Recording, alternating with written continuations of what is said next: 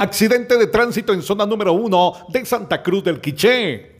Bomberos voluntarios atienden a Julio Toc de 27 años de edad en la tercera calle y sexta avenida de la zona 1, quien fue atropellado ayer en horas de la noche cuando se conducía en su motocicleta por un vehículo que se dio a la fuga fue trasladado hacia la emergencia del hospital regional presentando una posible fractura en la extremidad inferior izquierda y con trauma de cráneo. Se le recomienda a los pilotos que sus motocicletas cuenten con luz si conducen por la noche para evitar accidentes. Desde Emisoras Unidas Quiché en el 90.3, reportó Carlos Recinos, primera noticias, primera en deportes.